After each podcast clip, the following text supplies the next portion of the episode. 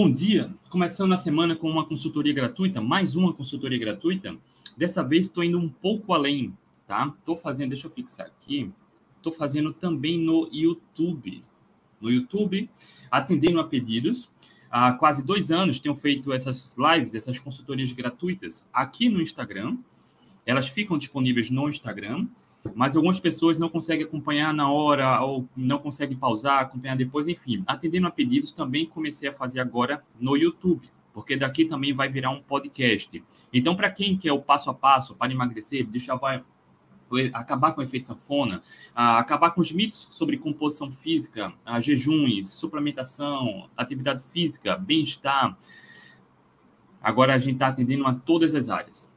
Aqui no, no YouTube aqui no Instagram, aqui no YouTube e vai para o podcast também, tá? A gente vai começar essa consultoria essa semana, assim como a gente tem feito já há quase dois anos, indo direto ao ponto, sem segurar conhecimento, para te ajudar, para te ajudar o máximo possível, tá? Deixa eu só trazer as perguntas aqui. Para quem tiver dúvidas, perguntas, pode colocar, que a gente vai tirando as dúvidas aqui. Estou há duas semanas realizando jejum de 36 horas na semana porém minha barriga fica com gases. Por quê? Gases pode estar relacionado à alimentação, tá? Mesmo sendo um jejum uh, de 36 horas, você precisa conhecer os alimentos que são os food maps. Food maps, eles causam desconforto. Uh, gases são alimentos que são mais fermentados, por mais que seja low carb, comida de verdade, uh, ele aumenta, eles aumentam maior fermentação e aí causam estufamento, gases e por aí vai, tá? Então, não é só passar um jejum de 36 horas que vai estar tá tudo ah, 100% tranquilo. O que a gente come na janela alimentar também vai influenciar tá? durante várias horas depois. Tá bom? Então, procura sobre FODMAP. Deixa eu escrever aqui. FoodMaps. FoodMap, tá? Vamos passar aqui para a próxima pergunta.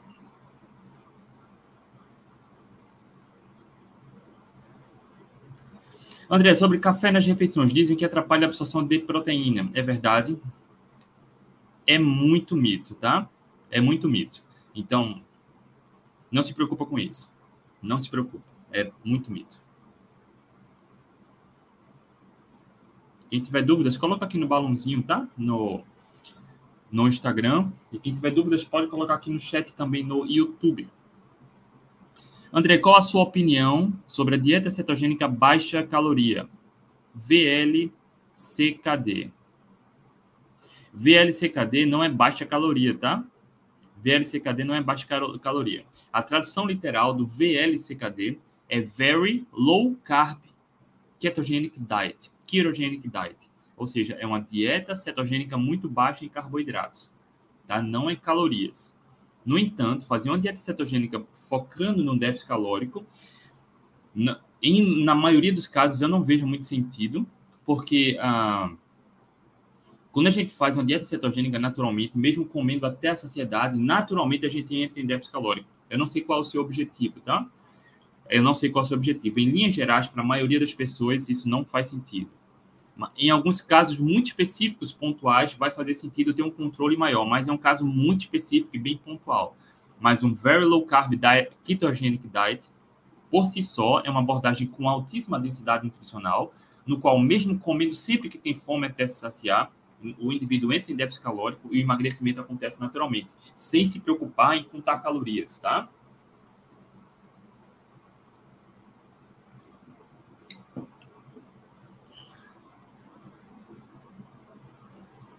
Ó, o, o, Luciano, eu vou responder a pergunta do Luciano, mas quem tiver dúvidas, coloca aqui no balãozinho. E você que está no YouTube, coloca aqui no chat, tá? O Luciano perguntou: maratona em jejum, já fez? Já, várias. Se estiver acostumado ao jejum, é tranquilo? Ó, sobre maratona em jejum. Já fiz uma, inclusive, que foi uma das primeiras, aqui a Maurício de Nassau, em Recife. Cara, muito quente, muito calor. Tem várias subidas e descidas. E eu terminei em 3 horas e 11. Eu na largada eu estava com 16 horas de jejum, na Maurício de Nassau. Só tomei água durante a maratona, tá? Comecei sem consumir calorias e terminei sem consumir calorias. Terminei em 3 horas e 11. No entanto, ah, eu fiz por experiência. eu não vejo absolutamente nenhum sentido, nenhum sentido, fazer uma maratona buscando um objetivo específico no resultado. Recorde pessoal, a, melhorar a, a performance. Não vejo sentido. Numa maratona, naturalmente, a maioria das pessoas vão terminar depois de 3 horas e 30, depois de 4 horas, tá? E aí não vejo sentido correr maratona em jejum nesse. Se for por experiência, tá ótimo. No entanto, para correr uma maratona em jejum, olha que curioso, para correr uma maratona em jejum, olha que interessante, na verdade, tá? Ah, é preciso limpar a alimentação e as estratégias da maratona serem aplicadas no ciclo de treinamento. Os treinos em jejum, os treinos muito longos em jejum, os treinos que simulam as condições da prova, da maratona, jejum, tá? Em jejum.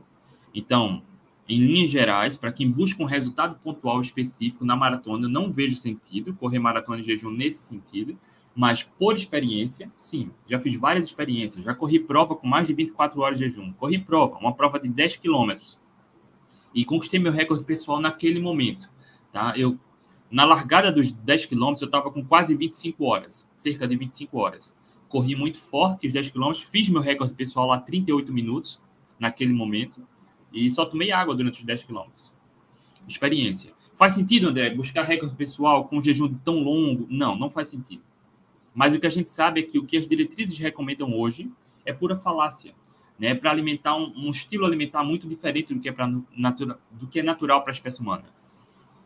Seguindo as diretrizes, você começa a ter uma deficiência metabólica eficiência metabólica, contar com sua gordura corporal para energia de forma eficiente, está diretamente ligada a protocolos baseados em comida de verdade. Treinamento em jejum ajuda. Então, quando você come muito carboidrato, você só oferece carboidrato para o seu corpo. Seu corpo atrofia a capacidade natural de usar gordura corporal para energia. Atrofia. Né? Se oferece glicose o tempo todo, para que o corpo vai queimar gordura?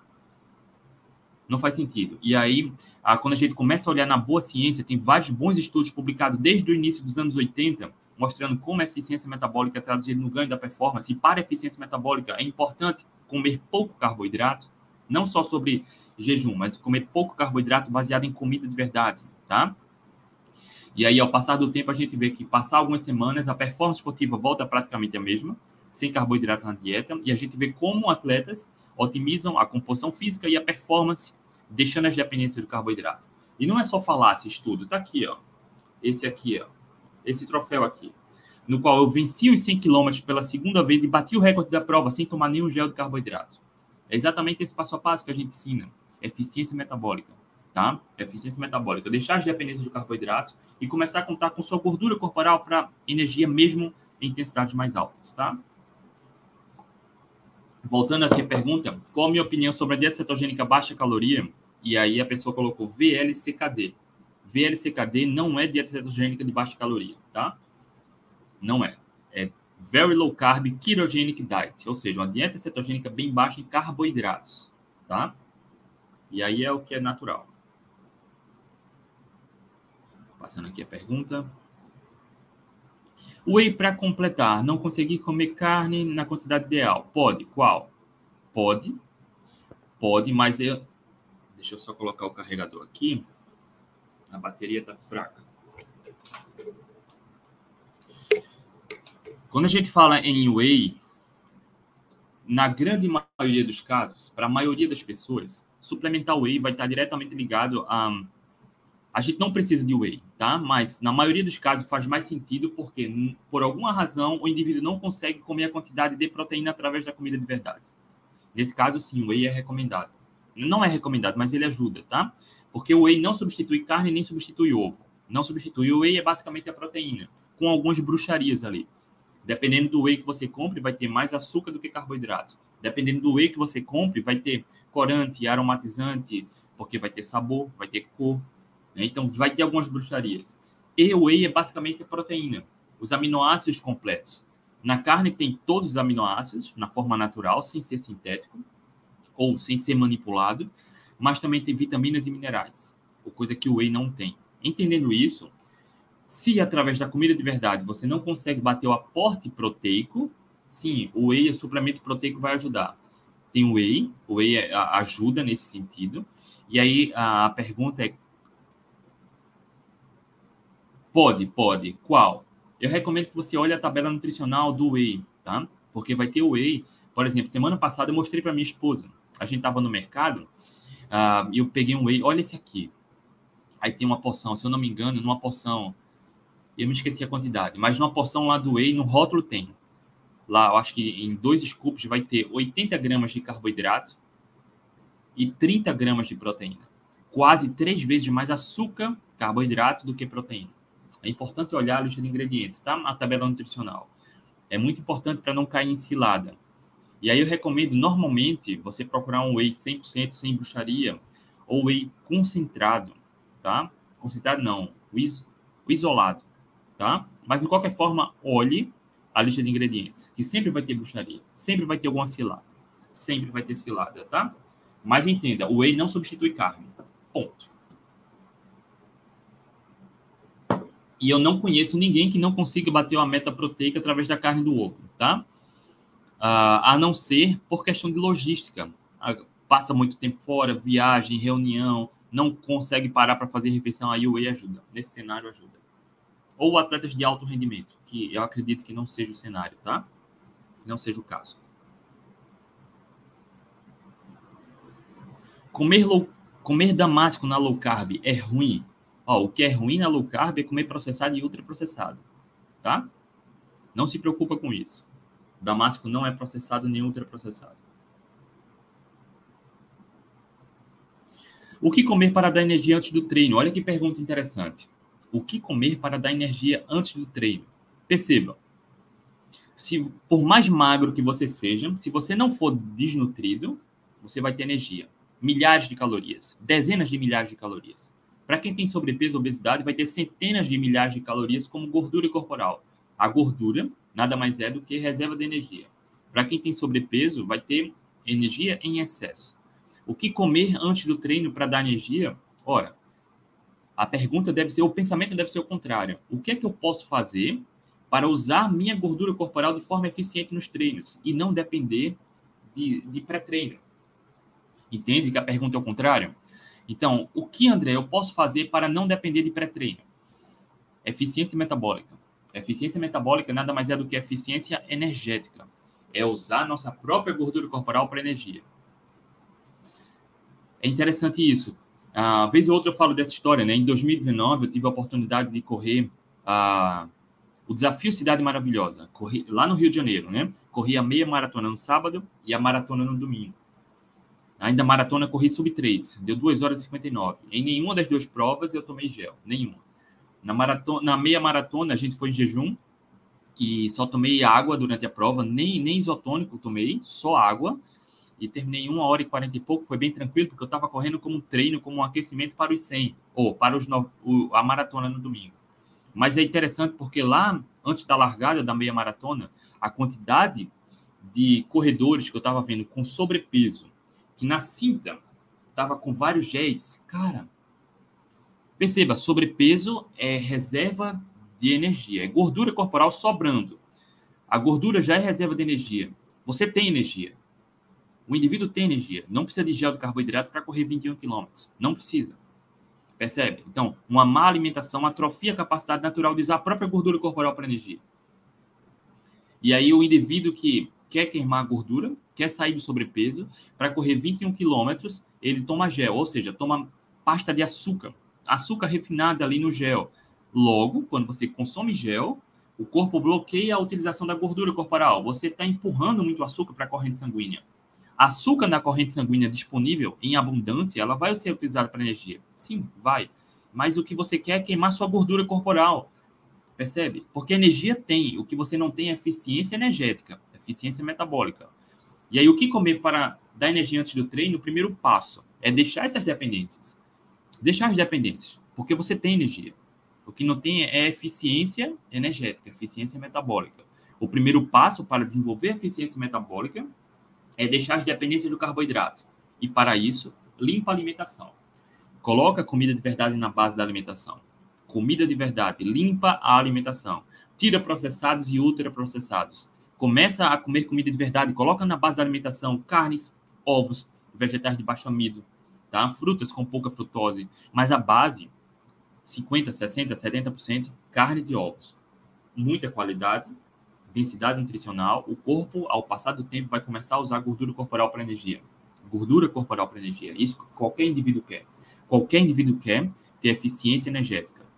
No entanto, uh, no início, para quem ainda é dependente do carboidrato, para quem tem deficiência metabólica, quando limpa a alimentação, vai experimentar uma queda de rendimento de algumas semanas. Algumas pessoas vão ter uma queda de rendimento durante três, quatro, cinco semanas. Algumas pessoas vão precisar de mais tempo. Eu me esforcei, sofri muito durante três semanas. Três semanas treinando foi sofrido. Perna pesada, me esforçando muito, correndo lento, por conta da deficiência metabólica. Isso foi lá em 2015. Lá em 2015, tá? Com três semanas a chave virou. Então, mesmo sem carboidrato na dieta, a performance voltou idêntica, sem carboidrato na dieta. E as coisas começaram a melhorar. Isso foi em 2015 para 2016. E aí, em 2016 eu conquistei o índice para a maratona de Boston. Tá aqui, ó. Corri a maratona de Boston. Aqui a medalha amarela e azul. Corri a maratona de Boston em 2 horas e 55 sem tomar nenhum gelzinho de carboidrato.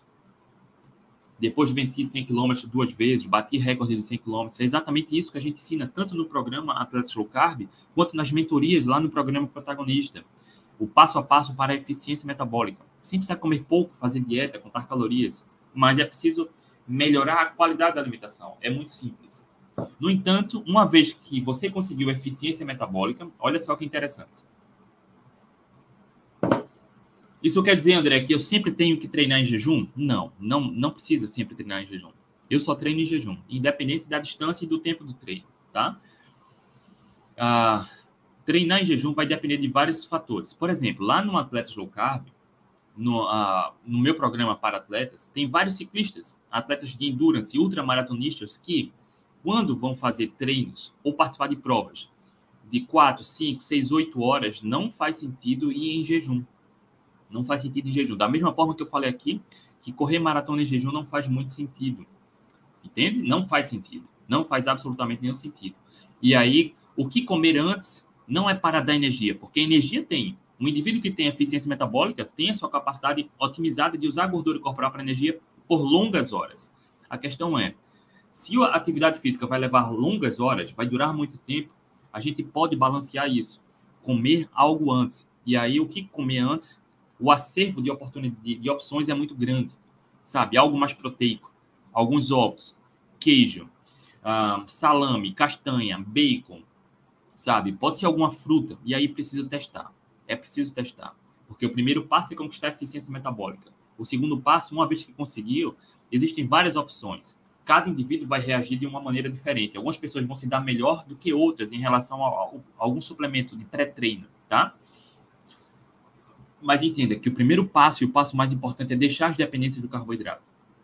Principalmente para quem tem sobrepeso. Se você tem sobrepeso, você tem energia em abundância reservada. Você tem energia. Não precisa comer nada para dar energia, porque você já tem. O que não tem é eficiência metabólica, tá? Vou passar aqui a pergunta. O whey engorda? Olha se a outra pergunta. Se o whey engorda. É complexa essa pergunta, né? Em linhas gerais, eu vou dividir alguns pontos aqui. O whey é, é a proteína, proteína do soro do leite. A proteína engorda? Dificilmente. Quando a gente fala em comida de verdade, dificilmente alguém vai engordar porque come carne demais ou ovo demais. Pode engordar porque come gordura demais ou carboidrato demais. É um ou outro ponto, tá? Eu falei aqui sobre o whey, alguém perguntou sobre o whey. E vai ter o whey, que, como falei, vai ter três vezes mais, quase três vezes mais açúcar, carboidrato do que proteína. Sim, esse vai ajudar a engordar. Porque quando você compra o whey, em linhas gerais, você quer proteína, não quer açúcar. Tem marca de whey que tem um custo-benefício mais baixo, né, melhor, né, um preço mais baixo, e aí é sedutor. Só que se você não olhar de ingredientes, você vai estar comprando mais açúcar do que proteína. Sim, esse você pode engordar, tá?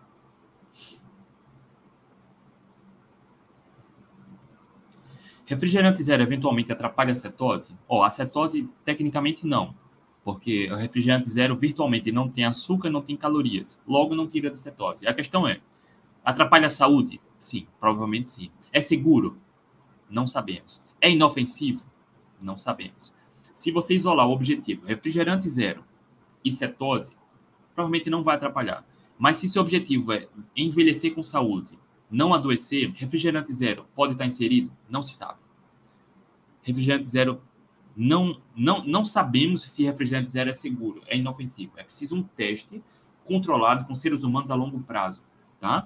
Porque quando você olha a lista de ingredientes um refrigerante zero, por mais que não tenha calorias, mas vai ter a, a cor, vai ter uh, os corantes, uh, vai ter muita bruxaria ali. Se isso é inofensivo a longo prazo, não sabemos. No entanto, para quem toma refrigerante zero, eu entendo, sabe, que tem. É gostoso. É gostoso. Minha, minha, a última vez que eu tomei refrigerante foi em 2013, há mais de 10 anos. A última, o último gole que eu dei em refrigerante foi há mais de 10 anos. Eu adoro, mas não sinto a menor falta. Naturalmente, as pessoas, quando buscam um refrigerante zero, é para fugir do açúcar. Ótimo, fantástico. Mas é para alimentar um vício do doce. Aí é onde precisa trabalhar a questão emocional. É preciso trabalhar a questão emocional. O vício do doce, a dependência do doce, como essas substâncias alimentícias influenciam na questão comportamental, na nossa gestão emocional. E aí atrapalha muita coisa. Furo na dieta, pensamento em comida, porque só em você consumir algo doce vai aumentar desejos em comida, vai aumentar a fome, pensamentos em comida. Só em consumir um refrigerante zero vai abrir a porta do inferno só em consumir refrigerante zero, você vai se permitir comer mais, porque o doce proporciona esses desejos em comida, tá? A questão comportamental, a questão comportamental é influenciada pelo sabor doce, tá? Deixa eu ver se tem mais perguntas aqui no balãozinho. Running alvo. Exatamente o que você sempre nos ensina: tirar a bruxaria e comer comida de verdade. É simples, né? É simples. Esse simples alvo é subestimado pela maioria das pessoas, a grande maioria das pessoas. Ou elas subestimam ou elas não querem mudar. Elas querem ser mudadas. Elas procuram um truque, procuram um atalho, né? E é exatamente isso. Para quem faz isso, limpa a alimentação, tem resultados fantásticos, maravilhosos. Acaba com a dificuldade de controlar o peso, acaba com a dificuldade do emagrecimento, não passa fome, aumenta a saciedade, na grande maioria dos casos para de adoecer, economiza com remédio, melhora a qualidade do sono, autoestima, bem-estar, só melhorando a alimentação. Só melhorando a alimentação. Deixa eu ver se tem mais perguntas aqui. Ah, e essa pergunta eu respondi, né? Maratona em jejum já fez? Já. E acabei falando aqui sobre. Deixa eu ver se tem mais alguma pergunta.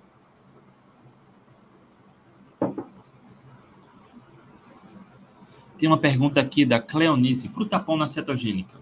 Cleonice. Olha só.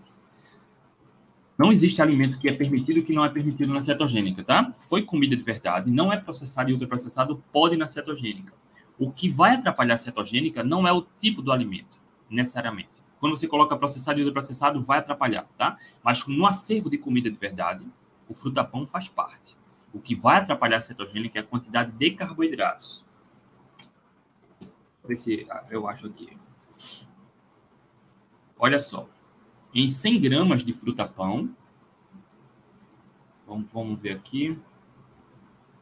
Em 100 gramas de fruta-pão vai ter cerca de 22 gramas de carboidratos líquidos, tá? Em 100 gramas de fruta-pão vai ter cerca de 22 gramas de carboidratos líquidos. Para entrar em cetose, a maioria das pessoas vai precisar reduzir o consumo de carboidratos no dia de 20 a 30. 100 gramas de fruta-pão entraria tá? 100 gramas nesse contexto. Algumas pessoas vão precisar reduzir ainda mais, então talvez precise reduzir o consumo de fruta-pão. Entenda, para entrar em cetose, fazer a cetogênica é preciso consumir, em linhas gerais, de 20 a 30 gramas de carboidratos líquidos por dia.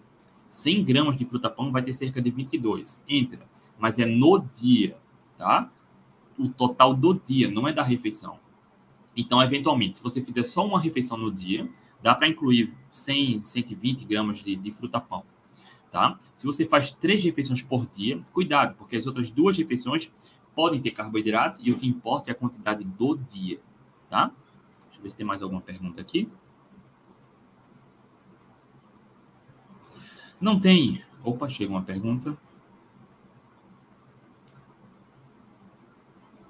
Alguma dica para um jejum mais longo? Mais longo quanto? Eu não sei o que. Ó. Para quem só faz jejum de 8 horas, um jejum de 12 horas é mais longo. Para quem, quem faz um de 12 horas, um de 18 horas é mais longo. Para quem já faz um de 18 horas, um de 24, 36 horas é mais longo. Então vai depender, tá? Lá nas mentorias que a gente dá no protagonista, a gente conversa sobre isso, eu lanço os desafios e a gente faz essa orientação.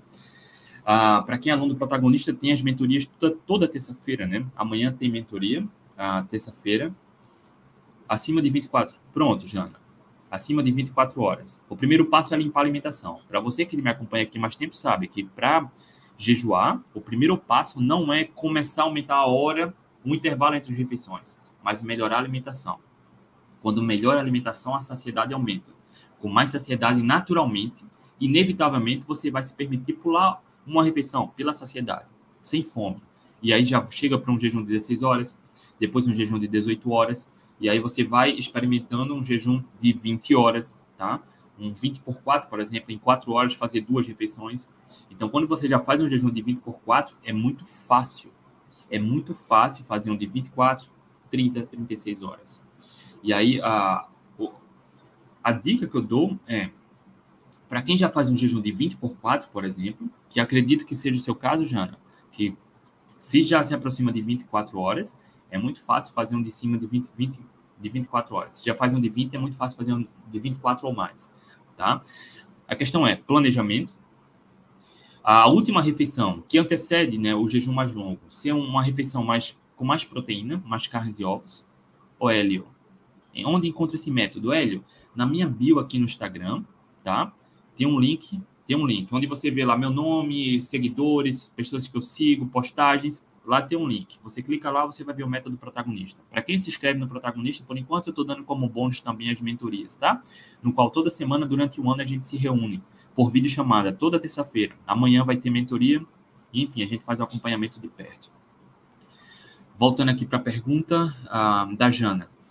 Primeiro passo, limpa a alimentação, e aí você vai, para quem já faz jejuns de 20 horas, é muito fácil porque para quem passa da barreira das 24 horas, a fome some. Fome inexiste. É muito fácil, tá? É muito fácil. Então, uma refeição que antecede o jejum mais longo, faça uma refeição mais proteica, com mais carnes, com mais ovos ou carnes e ovos. Não é comer até passar mal, tá? É só mais proteico, porque vai dar mais saciedade. E aí eu vou dividir em dois pontos. Para quem vai planeja fazer um jejum de, vamos lá, 36 horas, que dá um dia e meio, tá? dá para fazer isso bem, tá? Mas faz com planejamento, trabalhando questões mentais, ou seja, você visualizando isso, trabalhando em questão mental, pensando sempre nisso, tenha, planeje com uma semana de antecedência, quatro, cinco dias de antecedência, não, não faça algo de repente, tá? Porque você já vai trabalhando no psicológico. Fez a última refeição, bingo. Durante o jejum de 24 horas, de 36 horas, beber água, não é até passar mal, mas beba água com uma certa frequência, água com sal em momentos pontuais, tá? Porque o sal vai ajudar, porque naturalmente o jejum ele é diurético também, tá? Então, às vezes, quando dependendo da alimentação, quando sai muita água, também sai sais, aí pode dar dor de cabeça, tortura, enjoo, mal-estar. Não é pelo jejum, mas é pela, pelo excesso de líquidos que sai, que sai sais minerais também. Só beber água com sal, e aí dá para levar bem ao longo das 36 horas. Só isso, tá? Não tem, não tem muito. Não precisa burocratizar demais. Esse é o passo simples, direto ao ponto, sem consumir calorias. E tem um, uma outra alternativa, uma outra vertente que faz jejum mais longos, mas que, dependendo do objetivo, vai ajudar, dependendo, vai atrapalhar, que é fazer um jejum metabólico.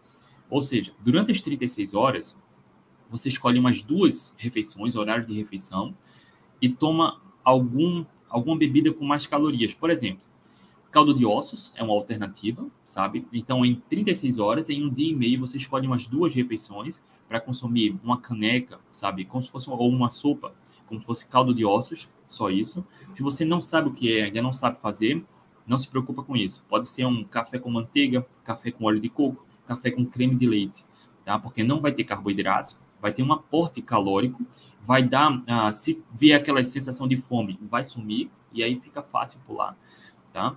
O objetivo geral, em linhas gerais, para um jejum desse de 36 horas, é, para a maioria das pessoas, é justamente ficar sem calorias. Mas para quem faz com uma certa frequência, para quem tem alguma questão, doença metabólica, por exemplo, tomar um, um café, por exemplo, com olho de coco, café com MCT, café com manteiga, café com creme de leite, vai ajudar, tá? Pelo impacto metabólico. E aí, de novo, para quem está nas mentorias, fica mais fácil a gente fazer essa orientação para entender o cenário e, e ajudar passo a passo, tá? Mas em linhas gerais, existem essas duas vertentes, tá?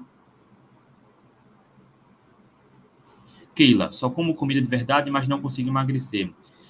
Keila, uh, é improvável isso, tá? É bastante improvável. Se não consegue emagrecer, está cometendo algum erro. Ou está comendo algum alimento que não é comida de verdade e você acha que é comida de verdade, ou está fazendo uma seleção errada, tá? Ou a frequência errada, ou a quantidade errada. Numerosos estudos, Keila, mostram que pessoas, por exemplo, que melhoram a alimentação, mesmo sem atividade física, emagrecem mais, comendo à vontade, mesmo comendo mais calorias e sem atividade física, emagrece mais do que quem segue uma dieta equilibrada, focando em calorias, comendo a cada três horas, tá? E aí é bastante improvável que você não esteja emagrecendo na cetogênica, ou com comida de verdade, ou na low carb, ou até na paleolítica. Se não emagrece, algo está errado. E aí, se tivesse na mentoria, ficaria mais fácil a gente entender como está. Jana, o problema é a cabeça. Eu entendo perfeitamente. Por isso, é, fazer esse planejamento progressivo, Jana, é interessante para trabalhar a cabeça. É igual a treinar para correr uma maratona, porque não é só sobre a questão física, também a questão mental, tá?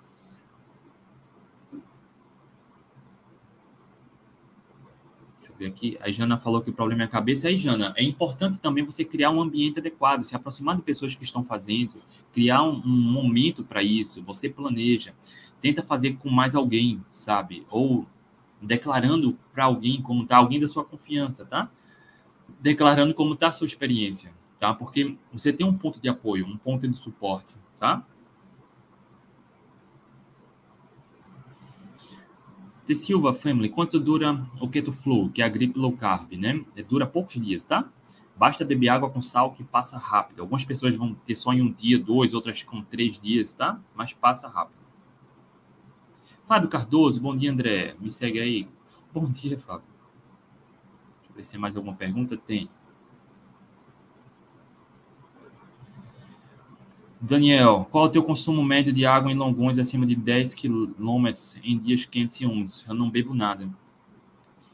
Na verdade, até uma hora e meia, normalmente, de corrida, não bebo nada. Já fiz treinos de duas horas, duas horas e meia também sem beber nada, tá? Mesmo dia quente. Recife é quente o ano todo. Até no, no inverno aqui é muito quente. Quando dá muita sede, cara, quando dá muita sede, aí eu bebo uma garrafinha de 500 ml mas normalmente vou, saio sem nada, sem beber nada. E faz parte, né? Quando a gente fala em, em periodização nutricional para atletas, faz parte ah, esse treinamento desidratado, né? A gente coloca nosso corpo num certo nível de estresse. Qualquer atividade, qualquer atividade física coloca nosso corpo no estado de estresse. Musculação é um estado de estresse. O jejum é um estado de estresse. Você se exercita é um estado de estresse. Né? Ah, dormir pouco é um estado de estresse. Treino de tiro é um estado de estresse. E aí, quando o nosso corpo está no estado de estresse, ele se fortalece. Então, treinar bebendo pouca água ou sem água, desidratado, ajuda também a, nessa questão, tá? É claro que tem um limite, e aí um profissional precisa, eu sei que Daniel é profissional da saúde, né? Mas a, um profissional deve orientar um atleta leigo, tá? Mas normalmente até uma hora e meia, duas horas de treino de corrida, não bebo nada. Deixa eu ver se tem mais perguntas. André, e a pasta de amendoim? Você chega a consumir muito? E claro, a pasta é sem bruxaria. Não, nem tem. Quer dizer, eu tenho, eu comprei semana passada a pasta de amendoim aqui, mas eu nem ouso consumir. Porque é delicioso, né? Delicioso e eu perco a dosagem. Autoconhecimento. Autoconhecimento, que eu falo para meus alunos e que eu falo aqui nas lives, tá? E no podcast. Se tem algo que você consome e perde a mão, consome além da saciedade, consome fora de hora, não tenha perto. Ou tenha uma boa gestão emocional e trabalhe bem o autoconhecimento. Eu comprei semana passada a pasta de amendoim porque minha filha adora. Eu nem ouso experimentar. Eu adoro. E aí, eu, se eu experimentar, eu vou querer mais e mais e mais e mais e mais e mais, tá? Mas eu não lembro a última vez que eu consumi pasta de amendoim. Não lembro. Deve fazer vários meses. Vários meses.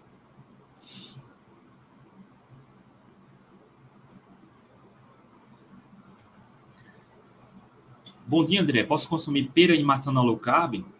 Low carb é sobre comida de verdade toda fruta é comida de verdade, tá? No entanto, selecionar a fruta e a quantidade de fruta vai estar diretamente ligado aos seus objetivos. Algumas pessoas vão precisar reduzir muito o consumo de frutas e outras nem tanto. Mas toda fruta pode ser facilmente consumida na low carb, tá? Angelita, chás saem da cetose? Se for adoçado, sai. Com açúcar, né?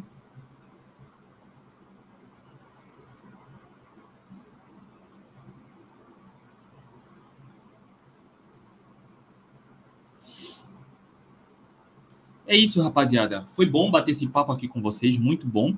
Hoje comecei uma nova fase, tá? Atendendo a pedidos, estou fazendo uma live aqui, essa consultoria gratuita no Instagram e aqui no YouTube, tá aqui do meu lado, tá? Vou começar a fazer aqui também para ficar no YouTube. Algumas pessoas acompanham aqui uma parte, depois não conseguem outro dia e fica difícil, né, gerenciar aqui no Instagram. Ah, não tem pausa, depois algumas pessoas estão dirigindo, então daqui também do YouTube a gente vai gerar um podcast, tá? Então, essas consultorias, esse conteúdo que a gente passa aqui, também está sendo ampliado, atendendo a pedidos. A gente está começando essa nova fase aqui hoje. Bora para cima. Quanto mais pessoas ajudar, acredito muito, sabe, que quanto mais do bem a gente faz, mais do bem a gente recebe. Quanto mais a gente ajuda, mais a gente é ajudado de alguma forma. Então, contribua também de alguma forma, passe para algumas pessoas o que você sabe sobre atividade física, alimentação, comida de verdade, tá? Ah, enfim, a primeira de muitas, de inúmeras. Há quase dois anos já fazendo essas consultorias, essas lives gratuitas aqui. Agora a gente está ampliando aqui para o YouTube também, tá bom? Beijo no coração, um excelente início de semana. Tchau, tchau e até amanhã. Tchau, tchau e até amanhã.